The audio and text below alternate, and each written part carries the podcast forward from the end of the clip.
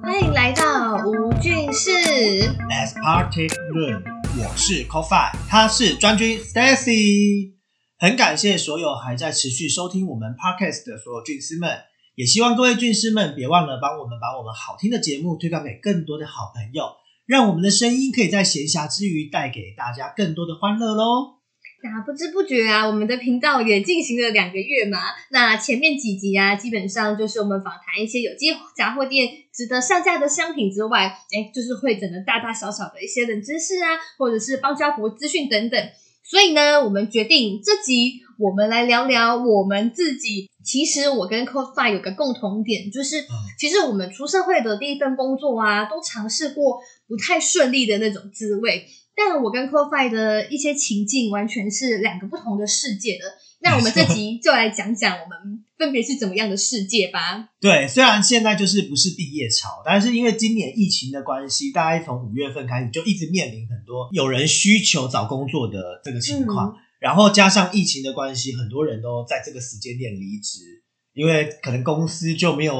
排班变少啦，或者是希望他离职等等的，或者是他就不小心被炒鱿鱼了嘛没。错，所以在很多面临人被资遣的情况之下，找不到工作，然后就离开公司嘛。刚好专军你就在这一波底下的受害者，没错，就是毕业潮，然后再碰上这个疫情求职潮，这个对，很尴尬的阶段。尴尬。所以，我们专军我们要不要聊聊一下？就是就先聊你好了，你好从七月份开始，你的一些工作之经历跟心境。好好好，那就是先聊聊我自己这边。那可以跟大家听众们分享，就是我是在二零一九年七月的时候拿到我的硕班毕业证书。大家其实现在毕业到现在也已经一年多的时间嘛。那其实不瞒大家，这一年多的时间呢，换了四份工作。那分别是硕班一毕业之后呢，直接在实验室里面担任半年的研究助理。嗯，那接着呢是加入了就是呃立委候选人的竞选团队，然后担任团队里面的执行秘书。那短暂体验了就是这两个月半的选举生活之后呢。换到了第三个工工作，是在台湾本土蛮大家的公关公司。诶，结果我待了不久之后呢，就是算是转换到现在我现在这份工作，算是就是半导体相关的产业的工作。那其实严格说起来呢，公关公司这三个月，它算是我人生第一份正式踏入社会的工作。那其实想到那时候啊，就是准备了非常齐全的面试啊，把网络上 PTT 上所有跟公关公司相关的笔试、面试题目。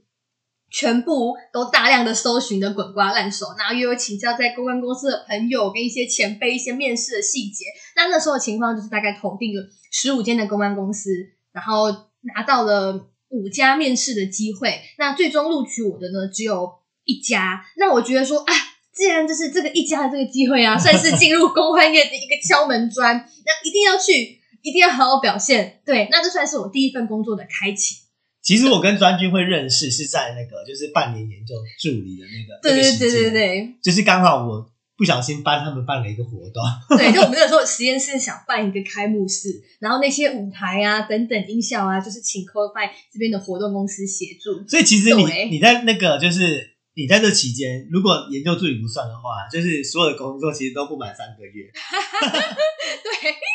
对，对对对对对，就其实就是感觉就是一个莽撞的小羊。而且我我记得当初，我记得当初就是呃，我必须说专军是一个很很就是他能够上就是高台，能够当高台妹不是没道理，就是嗯，专军在准备这种事情上算是。应该是我觉得你的考运特别好，就是你去面试什么的，我就觉得你每次跟我讲，都觉得你的这个面试的这个运还蛮不错的。面试运、考试运等等。因为像我自己来说，我就是那种，因为我自己学历不好，所以我在投递工作的时候，我大概都是盲傻，就是只要跟我工作有关的，我就先撒。我觉得有要面试，我再去 follow 这个公司如何。因为我一开始也是就是很慢很慢的去挑选，之后我朋友就说，其实你应该要盲撒看看，嗯嗯嗯，所以我就有盲撒过一次，一天哦，大概撒了一百家，然后连续七天，然后就很少啊，几乎没有人要找面试。但我觉得 CoFi 跟我不一样的地方是，CoFi 他很清楚说，知道就是自己喜欢哪些领域的东西，传播类的、活动类的，嗯他锁定的很清楚。对，没错。但是我是在一个算是从我的科系是农艺系毕业的嘛，大学跟硕班都是农艺系毕业的。那我这就是切到公关公司这边的领域，其实没有相关背景，算是踩到了一个从舒适圈跳到恐慌圈了。所以其实过度的刺激，其实那阵子是让我身心算是没有很平衡的。对，所以也就是因为这样，所以我决定就是给自己设一个停损点，就是三个月的时间，然后就是哎离开公司，然后重新的再找自己这样子。其实我觉得最大的问题是在于，因为我一开始也不是相关领域出身，我毕竟是读传播类，很多人都说啊不会啊，传播跟活动跟公关公司其实蛮接近的，我自己觉得没有很接近。嗯嗯，然后我是因为有一个一个机缘，别人介绍我进去之后我才开始，我觉得有点跟你类似，就是因为你去了立委候选人那边帮忙对对对对对，你才开始觉得你好像人脉，你好像想要走活动这一块。，对，我是觉得你是因为一开始就进到太大的公司，所以我觉得有点适应不了。就是毕竟你，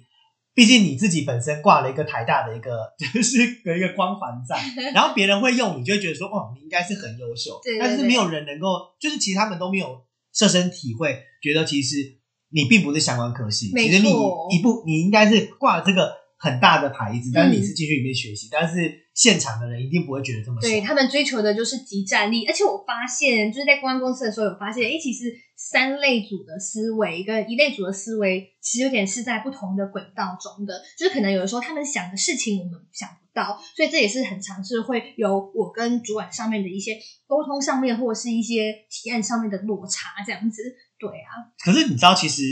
我自己觉得，嗯，那种落差感啊有，可是没有到这么就是强烈。我因为我那时候进去，其实我自己很担心的是写气话这件事情，因为我的文笔本来就不是不是很好。我进到那一份工，我进到那个就是刚踏进公关业，嗯就是企划行销这一块，我是蛮担心的。后来我是用我自己执行那一块，我我自己必须评价一种，我在执行那一块还算可以，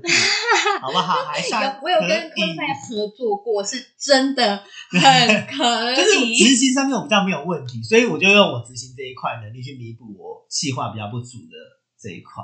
了解，对，但可能也是因为是大公司的关系，然后哎，可能也是我不够认真吧。他们就是哎，就是讲求就是一个集战力啦，就是一个人来就是要有办法能直接用这样子。对啊，那也换阔快稍微分享一下，就是你一直以来的学经历的没有，其实我的工作是这样，就是 就是刚刚讲那么多，我一开始最早我在踏入职场上，我并不是一开始就做行销企划。我那时候其实对于因为刚毕业，然后又是传播类型，嗯我一直觉得我自己对于电视圈很憧憬，嗯嗯嗯，所以去面试了很多电视台跟什么节目企划？对对对，我有去面试过什么有松啊、三立啊，你这种就是真的是电视台。啊，有有真的有面试吗？有面试，然后去完之后我就觉得，就是怎么工作这么辛苦啊？因为你知道，就是 然后你要再听到前辈一直讲说，灯像灯光师，以前我老师讲，灯光师可能你做十年灯光助理，才有机会往上爬，是因为竞争太激烈了，因为圈子小，然后老的不走，老的不退，你其实上不去。是是是，而且我那时候我印象最深刻的是，在那个就是某一个制作公司面试，他薪水给我最低薪资哎，然后他说你们原则上三个月进来就是学习，然后我就想说 OK 学习 OK 啊，就最低薪资我还可以接受嘛。那时候是二十二，呃，那时候最低薪资好像是二十一点嗯二十一 K 左右。嗯嗯嗯嗯，我那时候觉得好啊，没差啊，就是要闯就来冲一波，就是想办法用自己的能力去弥补这样。就后来发现，靠，他跟我们讲工作时数，我真的是没办法理解。超过十二小时，对他工作时数超过十二小时，而且有可能电视，圈真的都是这样子。我就觉得这到底成何体统？就是这个人，这个社会没有天理了吗？所以后来我就我是很果断的放弃那份工作，嗯，然后就面试到了一家就是一呃素人经纪公司。我们那间公司就是主要是在拍广告 model，就是你很常会接到人说，嗯哎、不好意思，我是某某经纪公司，就是我们想要找，就在路我觉得你的边递名形象片，很好。对对对，就路边递名片的那一种。但是后来我会选这些经纪公司，是因为我觉得它体制上来说跟一般其他素人经纪公司不一样，因为很多人都会一进来就叫你拍 model 卡，要叫你付钱，然后就真的很像白老鼠在洗钱的，不不是白老鼠，就很像直销。诈骗嗯，嗯然后洗你钱，然后你真的进来拍之后，我也不一定会发你通告。是，然后我就觉得这间公司还算蛮良心，就是我们免费帮别人拍 model 卡，然后我们会自己帮他制作，就是你进来是零门槛，然后我们帮你找到工作之后才抽成，我就觉得哎，蛮有良心的事业，所以我就继续做下去。嗯，然后那时候薪资二十二 k，然后不含劳健保，所以劳健保扣扣掉也就是一万九、一万八，对，没错，而且我还要从桃园通勤，那时候我还通勤，好累、哦。然后我就这样子做做做做了三个月，嗯嗯，我就觉得我真的是疯了，你知道吗？然后真的，我觉得第一个这个工作时数真的太长，因为这间公司做工作时数不用十二小时，它也是十小时，嗯嗯嗯，加班没有提供加班费就算了，你知道你的你如果你发，比如说我发了专辑去主持，但他可能说主持人六点要到，我就得六点就到、欸，就是我得跟着你的时间走，我没有办法选择。是经纪人，对啊，就是我觉得我的时间很不自由，嗯嗯就是今天今天别人说我要干嘛，我可能原本安排事情我就得取消，嗯嗯我觉得嗯，这件事情也太不合逻，太不合理了吧？就是，可是你就没有办法，因为你在这个工作环境底下，然后你就得付出。嗯其实最后压倒最后一根稻草的原因，就是因为那时候我敲到一个，我可以讲就是一个金门高粱的广告，我朋友帮我推荐的一个调酒师，后来他被入选了。结果入选之后，入选之后，他跟我同他通知我入选，然后我也跟那个我的 model 说，就他两个礼拜前，就是拍摄两个礼拜前接到兵单，然后他说他那时候要去当兵，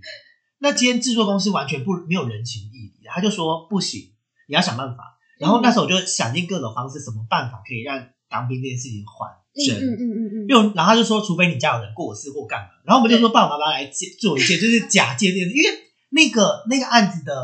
配不低，嗯。不也不低，所以我觉得就觉得很烦啊。然后可是别人毕竟就是被国家征召，你根本就没有无能为力。是，后来我们的主角就被换掉，然后我们还要赔两个配角，就是他说，那你们要生两个配角给我们，嗯。然后连我自己都下海去当配角，去给他拉背，然后就觉得很像临时工，你知道吗？然后没有领钱，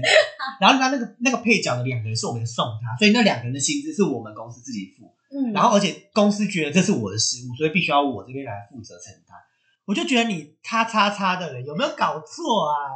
我就这这不是我的问题啊，因为这真的不是我问题，我就觉得整个流这个整个在这个圈子制度上让我太不能理解，所以后来我就毅然决然地 fire 公司，我就跟公司说不好意思，你没有开除了。你是你是就是把公司开除掉？对，没有，因为我觉得 你知道我我那时候我就真的很有感触，就是我觉得一间公司不是公司在适应同仁，而这其实公司跟同仁之间就很像的，很像交往关系，嗯就像男女朋友，就是我觉得今天我们是我们交往了三个月，我觉得我不适合，我就要我就分手，凭什么都是你开除我，我也可以开除你？所以后来我都抱着一个心态，就是如果公司不好，我就就是我投履历那时候心态就是，如果公司不好，我进去做了，我就开除公司就好了，我又不 care。嗯嗯嗯，所以后来我的心态就变这就变。双向，难怪你那时候会鼓励我，就说面试这个东西，同时也是你自己面试公司啊，就是不要叫叫我得失心不要那么重。对，就是公司面试你，其实是你在面试他，你要抱着这种心态，就是我才是要了解这间公司在冲他小，而不是你了解我这个人，我凭什么都是你了解我，我不了解你，然后被蒙在鼓里，最后我进去公司，我我超吃亏、欸。对啊，虽然我面试的机机缘不多，但是我都是抱着这个心态。对对对，所以原则上，如果那个老板，就是我，我觉得这间公司不错，然后那个老板也重用我的话，我突然就是抱着一种感恩感念，就是谢谢谢谢佛祖给我这个这一口饭吃。所以我对于就前几份工作的老板，我原则上都是抱着一个感念感恩的心啊，感恩的心，感谢有你。所以你经纪人这算是就是比较正式的第一份工作。算是就是我之后去了哪边呢？我之后之后就是我，其实那时候我要决定开除公司，就是刚好有一个工作机会，就是别人我说介绍，然后介绍我去一个顾问公司，嗯然后那个顾问公司主要在做商圈辅导类型，然后我在那间公司就是真的做太久，做了两年半。我其实因为我那时候一直告诉我自己，我三十岁以前我打算要做很多不同的行销类型，然后这件事情也是我在进那间顾问公司，我自己给我自己设定的目标，然后就是不小心就一直做做做，然后做到后来我的主管因为他要搬家到高雄去，是我就想说，那就借着这个机会，就一起共进退这样，所以后来才离开那。所以其实也没有做的不开心，只是单纯你的初衷就是想要在三十岁之前多方尝试，然后你觉得已经学的内容差不多了，所以就毅然决然的做个转换，这样子。对，其实应该说我在经纪公司，我也觉得三个月我已经 OK 了，嗯，就是人脉当然没有建立，但是我觉得那个学习的那样子的一个 routine 的一个 know how，我已经算是我自己掌握到了，我知道它大概的流程跟情况，所以我就离开了。嗯嗯嗯，后来我就觉得，真的就是三十岁以前，我只要在这间公司一年，我我会给我自己设定目标，就是一年内我要学到这间公司的精华。所以我就会在那一年内很努力的学习，然后尽量不要让自己陷于一个低潮或者是不开心。所以原则上，我之后的每份工作，我至今为止，我跟每一份工作的主管跟老板现在都还有联络，就是都还保持着一个友情关系在。是是，然后再加上我现在这份工作也算是后来我在回前公司的，嗯就是我等于三十岁，然后我就回就是前公司找，我就想说，反正大家也都好来好去，那就回去。后来我就回去一直做做到现在大概三年。哇，对。然后张专专军专军，你要不要讲一下？就是你你你你第一份工作三个月，那我就是继续 继续讲，就你三个月就进在那个超级，因为其实专军进到这间超级大公司的时候，我真的蛮吓到，我就觉得哇，好厉害啊！果然抱着台大光环，就这种 很屌的公司都可以面试上这种干饭，而且还不是相关背景，是不是他们真的很急缺人这样？那我想说，嗯，准备这一趴嘛，然后我点开了，我就是一直以来都有一个习惯，就是用 OneNote 去记录我的工作跟生活，然后我就点开了这个 OneNote，然后去看一下我公关公司那一段的一些心得跟记录的文字。等一下，你是不是你是不是在帮 OneNote 打广告？呃，我希望有这个荣幸。但是其实大家都有自己喜欢的、啊、，Evernote 啊、OneNote 啊都有这样。对，然后我就看到那一段的文字记录的心得，然后我停留非常久。我主要是在想自己那段时间到底是怎么了，然后每天的心得都是超级悲观的。例如，就是可能我人啊都已经在公司底下可以打卡上去了，我还会想说。我现在到底要不要直接被车撞？这样的话，我就可以去医院，我就可以不用上去上班了。就是这样，心情非常非常的悲观。嗯，那也是因为回到像刚才讲的，就是说他其实已经是离开我的，已经是到了恐慌圈，嗯，已经已经不是舒适圈了。对，那对，那也就是说会让整个人人的身心灵变得很不健康，这样子。对，那我就是从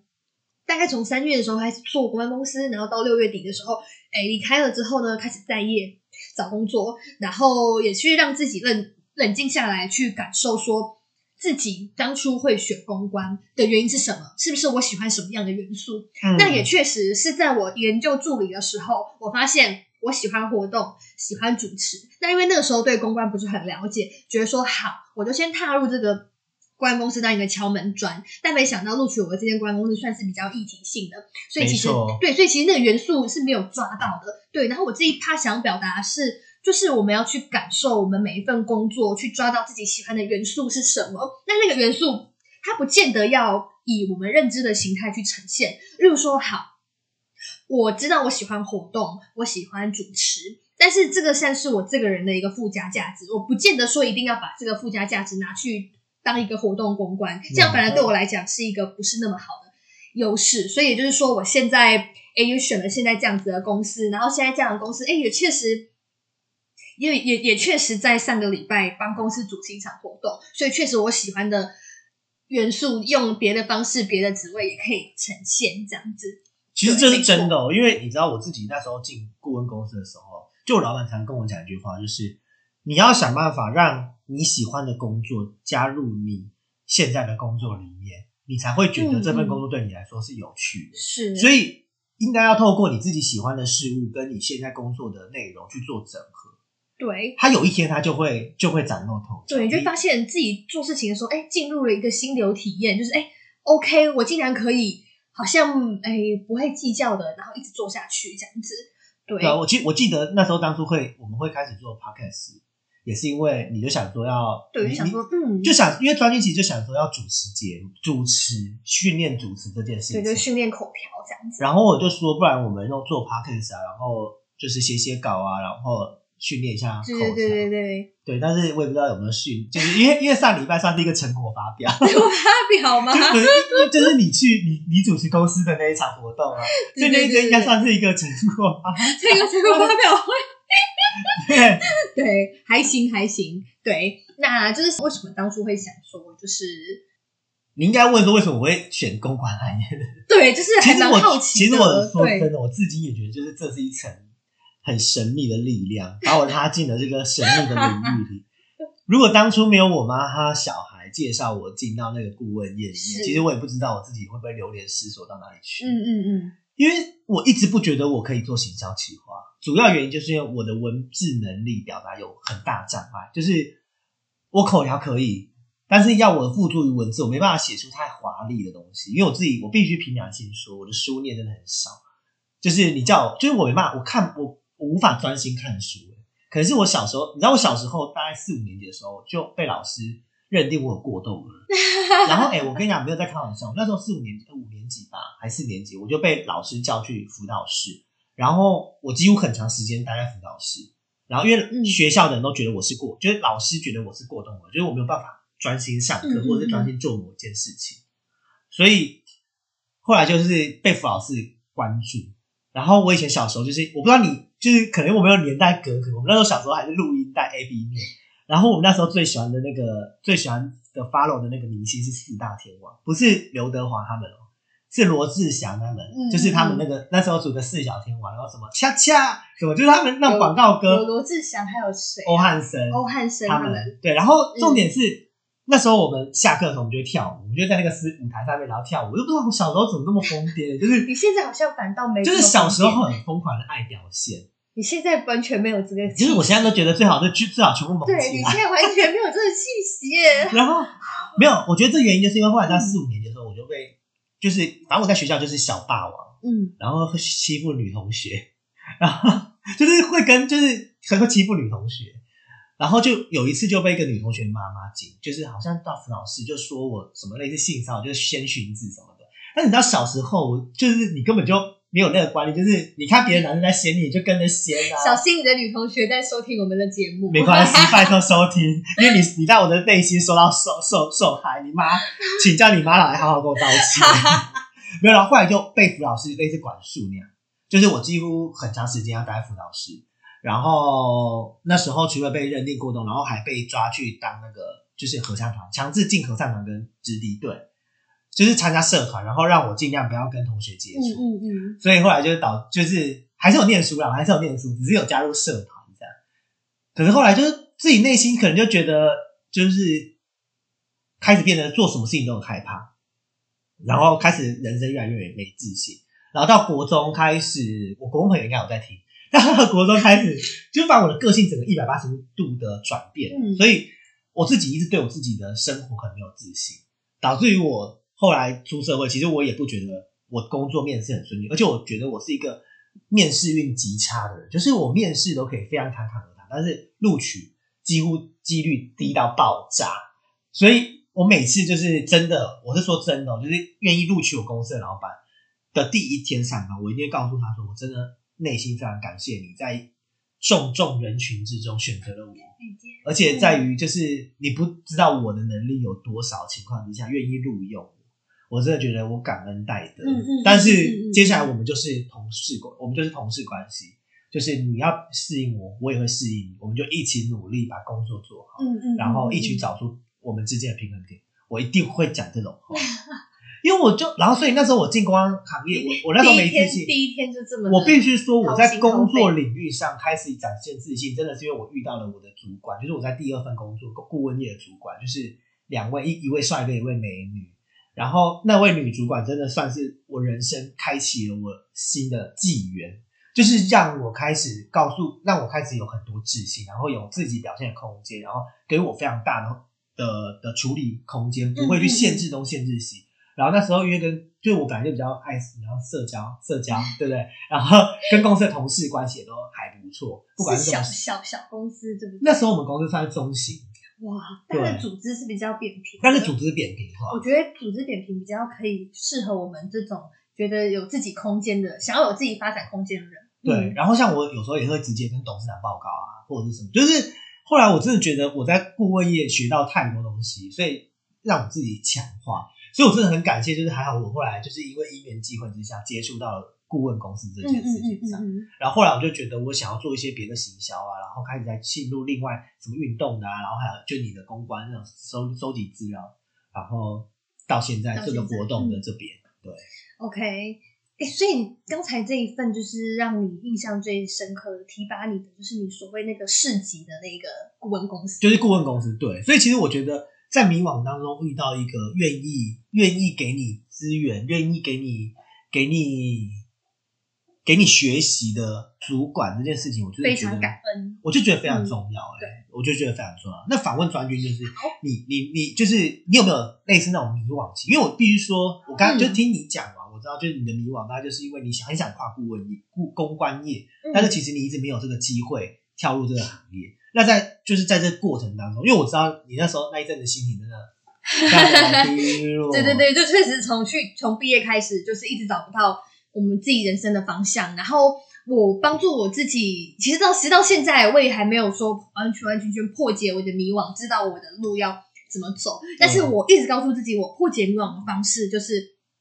不要怕，你越迷惘就越积极行动。那就是因为会透过一次次的行动，我的行动就是指说，例如像我努力的去投公关公司，包含从离开公关公司到现在，我抓到说，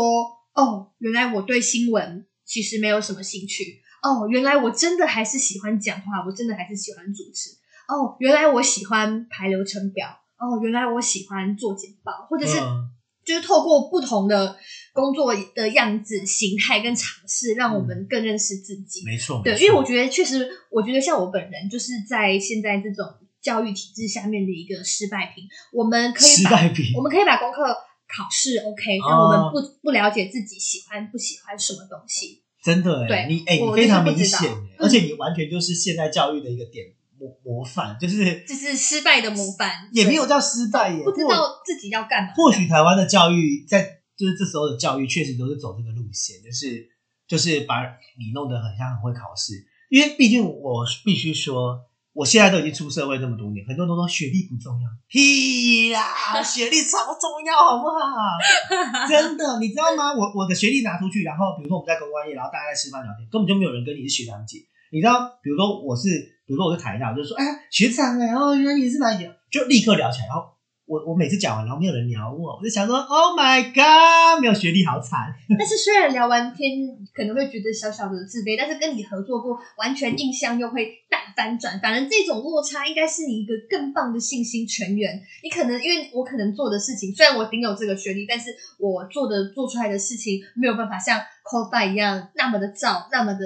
没没没没，可是你要想，就是这很现实，就是大家在于第一眼印象，这是第一眼，对，很重要。你你连第一眼印象你都没有让人家觉得说，哦，你很棒，或者是觉得哦，我愿意跟你做朋友，或者我愿意跟这个高材生多聊。那你你你在第一关的资讯就已经被 cancel，就被拜拜，see you。你对对对你根本就没有办法让人家认识你你自己的能力。对就像是我我跟人家讲说，我参加过国庆，没有人理，没有人 care 啊。就是你除非都跟人家先聊完天，人家问说，哎，那你工作怎么样？你才会讲说，哦，我我我的案子很屌，超屌，好不好？就是你懂吗？就是不一样。但是这也是因为可能公关公司看到我的学历，然后进去之后才发现，哎、其实蔡专军这个人并没有像是实质上那么样的厉害。嗯那我其实那个时候啊，我会给就是迷惘的军师们，还有一些观众朋听众朋友们，除了勇敢尝试之外，有一个我们可以直接着手执行的事情，其实是好好的写履历。我们把一点点的鸟事都先列上来，比如说我之前可能我们之前在大学参加过社团，当过美宣组组长，我带领了六个组员，就是一点点小小的事情，我们都把它具体的强调数据的写出来，列出自己的所有事情，然后我们再一一的美化包装。呃，现在美化包装不是要你们去骗，就是欺骗未来的公司说我们多厉害，因为。其实，在公司第一眼一定是公司看履历，第一眼一定是先看包装最好看的开始看嘛。而履历就是在求职路上扮演这种包装的角色，所以一份好的履历确实可以让我们得到哎求职面试的一个敲门砖。那我也同时跟就是现在我们这个公司的总经理还有副总经理聊天，我就问他们说，就是哎你们通常啊看履历最在意什么？嗯他们就说他们只看两个东西。第一个是长相，第二个是学历。没错我不知道我的总经理跟副总经理他们是不是偏掉，但是确实，如果是我是主管的话，真的我跟你也是会先看长相跟学历。对，没错，因为我知道我在我在上一份工作，就是现在这上一份工作，我在做运动型销，后来我做到蛮大的位置，就是几乎是老板发言人那种角色。是是是然后就就是就是你也会去要面试就是我对老板都会叫我先对先先找我，我根本就没有在看你就是履历内容，我就是看长相投不投缘，再来就是看你是但你是哪个学校。真的吗？你是为了要跟我 say 才没没没没才没没没完还是是我就是这种，就是你知道履历看看，我第一眼一定看长相，我觉得你不讨喜，我就先拜拜。对对对，而且还有，比如说我我现在的公司，我觉得女生太多，男生太少，我要找男生，我通常女生我就先抽掉根，本就先不不会看。所以你说面试怎么公平？屁呀，一点都不公平，好不好？因为然后说不用学历也是屁。你三十岁，虽然我知道你有工作经历，但是我就是先看你学历。如果你学历是是太烂的，或者是我觉得嗯，对，然后如果是我学弟妹，我觉得哎，好看一下，就是很现实，人真的很现实，所以不要再各位奉劝，不要再听那些已经成功的人告诉你说学历一点都不重要，屁很重要。那些人就是在多少几千万人底下的一个，才说学历不重要，但是学历干超重要。妈的，我都真的每次听到人家跟我说学历不重要，或者是在那种区块说学历不重要，重点在于你的经历，我就觉得去死啦！但是我觉得像刚刚 c o f i 不是有讲说那个男女比嘛，就是有时候可能我今天是女生，但可能 c o f i 公司现在缺的就是男生，所以我想表达的是，哎，其实我们没有被公司录取，说不定只是那个公司刚好没有 fit 我们的职缺，并不是我们真的不好。没错，没错对，，然后跳回刚才我们强调的长相跟学历是履历重要的东西嘛，所以 就有点觉得想要鼓励大家。不要打一下广告？我是想鼓励大家的是，如果经费允许的话，我们其实可以找个相馆，花个几百块，穿着衬衫、穿着西装外套，请他们用专业的 修图跟相机，好好的拍一个照片，然后把那个照片放到我们 LinkedIn 上面，或者是放到我们一零四上面，那至少是第一眼可以吸引老板的东西，但是不要真的拜托啦，但又不要修图。收太大。我跟。你讲哦，因为我真的曾经面试过，就修图修很大，然后进来之后我就傻眼，然后我就你知道他一进来，我根本就不想听他在介绍女生吗？女生，然后我根本就不想听他介绍什么，就他虽然长不丑，修图也没有，就是可是修图修的很夸张，嗯。根本就不想听他内容，因为我觉得这个人太假了，他没有办法真实做自己，你不会想跟一个不愿意做自己的人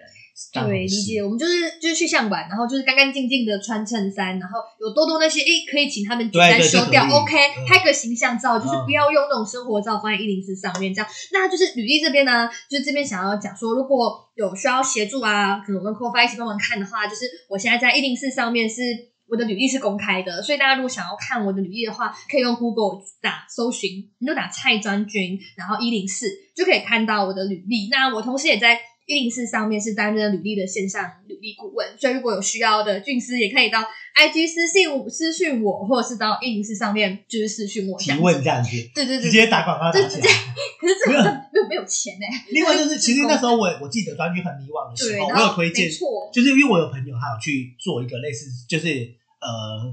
这是一个资一个社会资源，它是一个社会资源，就是国家国家的资源啊，就是你可以到那个 YS 青年职涯发展中心，它有一个那个职涯咨询站，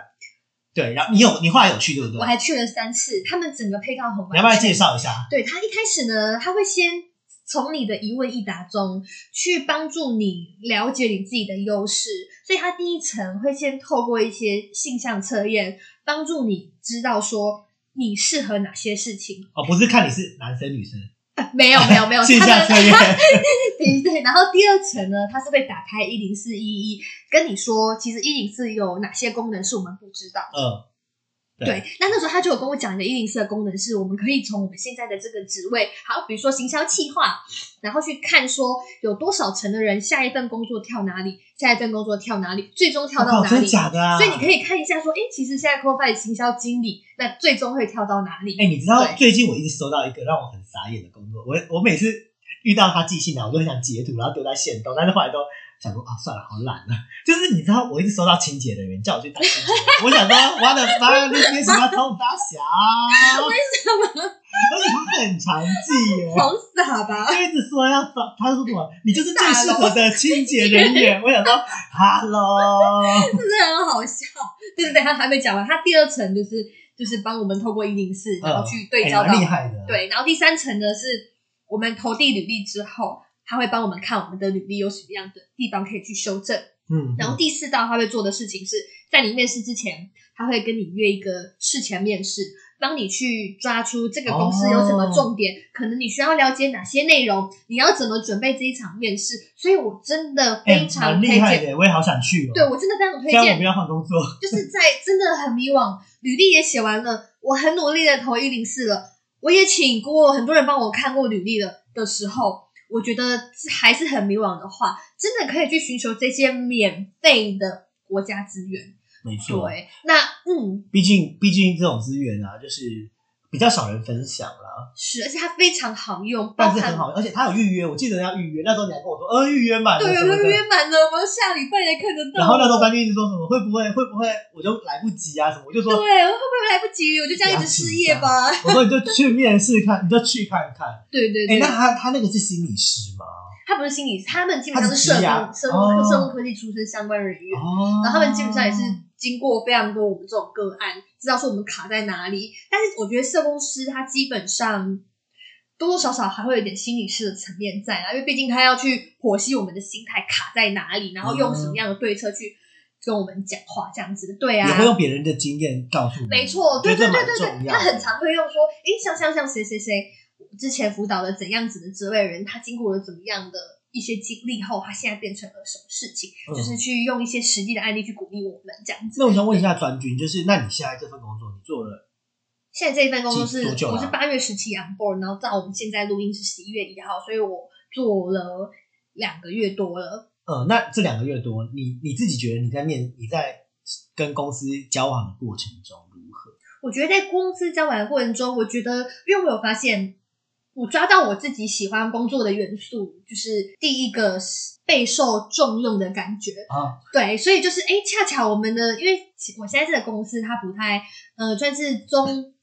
中小企业吧，就是全部公司加起来大概两百五十个人以内，所以基本上组织是稍微比较扁平的，所以我也确实可以有比较多的机会去去做比较参与到核心的东西。那可能因为我的职位关系是储备干部，所以公司也不吝啬的会把一些公司的近况去分享给我，让我知道说，哎，我们公司接下来要跟谁谁谁合作，或者是我们公司现在遇到什么什么问题，专军可以帮忙做什么样的事情。所以我觉得我是有被受到重用，而且包含上礼拜就是主持那场活动，我也觉得说，哎，还蛮还蛮压抑，他们竟然会把一个台南市市长会来参与的那种大型活动，交给一个来两个月的新人 hold。所以我觉得说，就是也要慢慢去知道说自己喜欢的元素是什么。像我知道我喜欢被重用的感觉，对对，所以就去找，不要找大公司。比如说像我之前那个公关公司，我就一定没有办法在短时间内尝到受重用的感觉，所以我就没有那个燃料一直去燃烧，燃烧我往前。但现在就，哎、这个燃料就有，就看我自己可以拼到哪里这样可。是我记得，我记得那时候你我你在做一个月的时候，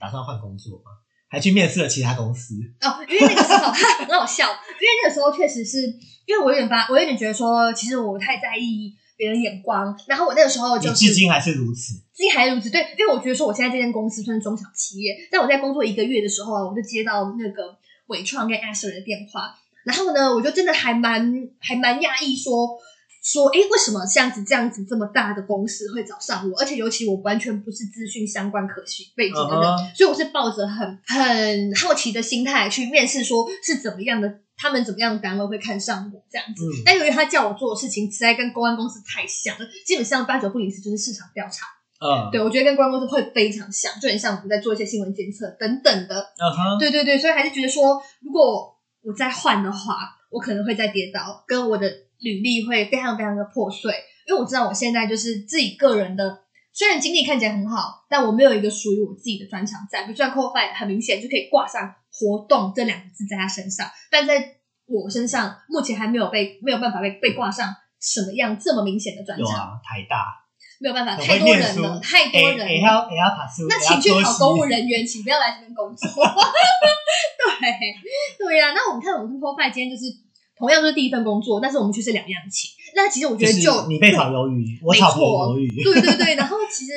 就是我觉得就就是就长远的角度来讲的话，其实并不是坏事，因为我们都在自己的轨道中往前。那我们在这集刚才也稍微分享一下我们怎么收拾的嘛，我们好像就是就是刚才也稍微讲，其实我们有点莫名其妙，你知道最近对对对最近真的我不知道最近就是超多人问我说你到底跟专业怎么认识，你知道吗？然后我就想说，就啊，我第零集不就有说我们就是莫名其妙认识啊，就是 大办活家就很动认识，很好奇，然后而且我跟专专军在，我跟专军要在主持 podcast 的时候，我们就只见过三次面，然后你就觉得第四次面我们就开始在 策划说，哎，那我们粉砖怎么弄啊？对我们我们只见过三次面，然后第四次就策划直接录，然后第五次就录音音，，对。就是这么就这么突然，一切来的对来的很意外。那因为就是是 c o f i 现在啊，其实他的位阶爬得很高，尤其在活动公司没有相不要这样关他是活次动公司的经理。然后我觉得说，今天很想趁机帮军师谋个福利，就是如果我相信会有很多军师想要踏入活动公关、当行销企划等等的，你能不能给他们一些面试上面的建议，或者是有一些心理准备，或者是什么个人特质很重要？其实应该这样讲的，我觉得现在我们自己在 Parkes 工会，就我们昨上一集录那嗯嗯嗯 Parkes 工会、嗯里面，其实非常多，大概七成的六七成的在公关公行业，关，嗯，所以公对于公关行业，它或者是活动公司，它到底需要什么样的什么样的什么样的条件？我自己觉得哦，这样听起来是热忱吧？呃，第一份第一个第一件事情就是你要真正知道你这份工作在干嘛，因为公关业它的范畴太广了，它的范畴真的太广了。你要先了解这份公司，这间公司它做的是不是你要，比如说你对车子根本不了解，然后你去应征了一间他专门在做车行，就是比如说在做 Toyota 或者是或者是福我可以理解，像像我第一个公关公司那个时候做的就是算是风险议题的管理，对，对，如果你不了解，其实你进去你就是你就是给人家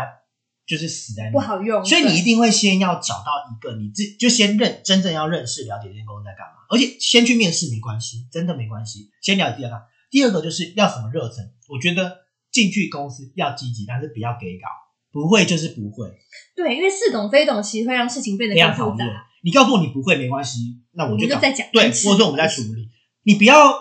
不会，然后又说自己很会，这样子就会让别人很不爽。所以我觉得有一个特质就是要谦卑，我觉得这个谦卑这件事情很重要。然后第三个特质，我自己觉得第三个特质真的要有热情。我觉得他的热情不是指说对公司，我谁谁工作会有热情啊？我每天都不想工作啊！你以为我想工作？但是当你在那个环境底下，你进入了那个状态里，你就要开始对那件事情有爱。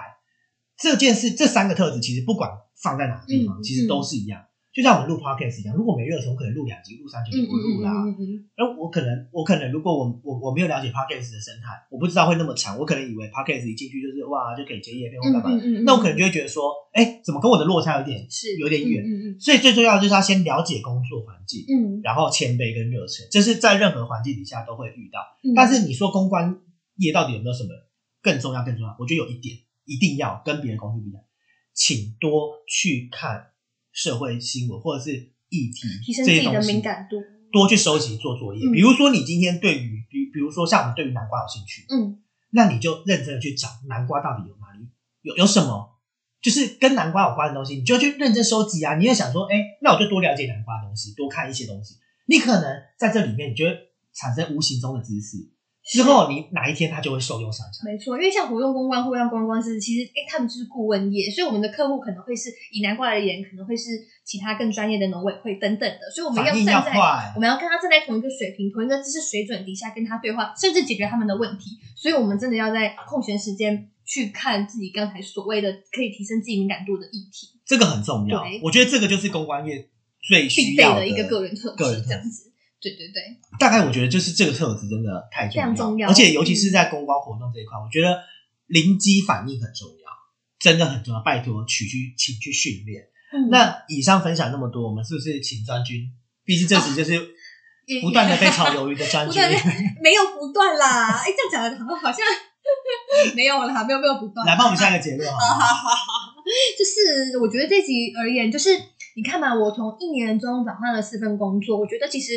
所有尝试都是尝试，没有说是对的尝试或错的尝试，呀它都可以幻化成养分。没错，就好像关公司，你觉得我们觉得是错误的，我待不久，但其实我更认知知道，我至少知道说，好，我目前不适合公关公司。对，然后我们适时的把一些停损点设定出来，然后呢，找到自己的优势，找到属于自己的切入点，会是对我们比较好的没错发展。就像我觉得上一集就是上一集那个瑜伽老师小黄有特别提到，最重要就是不要怕面对失败跟挫败，勇于承认自己的不对，对，就是那个停损点的问题。你不要一直觉得说我撑得住，我撑得住，你就撑不住啊，撑什么撑啊？嗯，你这只会嗯让自己更受伤。所以停损点的设定，愿意选择自己是失败的人很重要。对，没错对，就好像我在公关公司确实是已经呃赚了头破血流了，那那时候也跟公司协商，我们做出了这个对于我们双方都做一个止血的和平动分手作，和平分手，然后也把我的鞋给止了。对，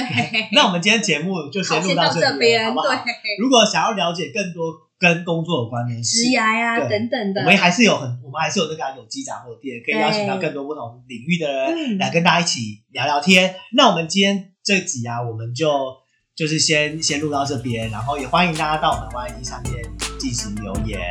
那我们就下次见拜拜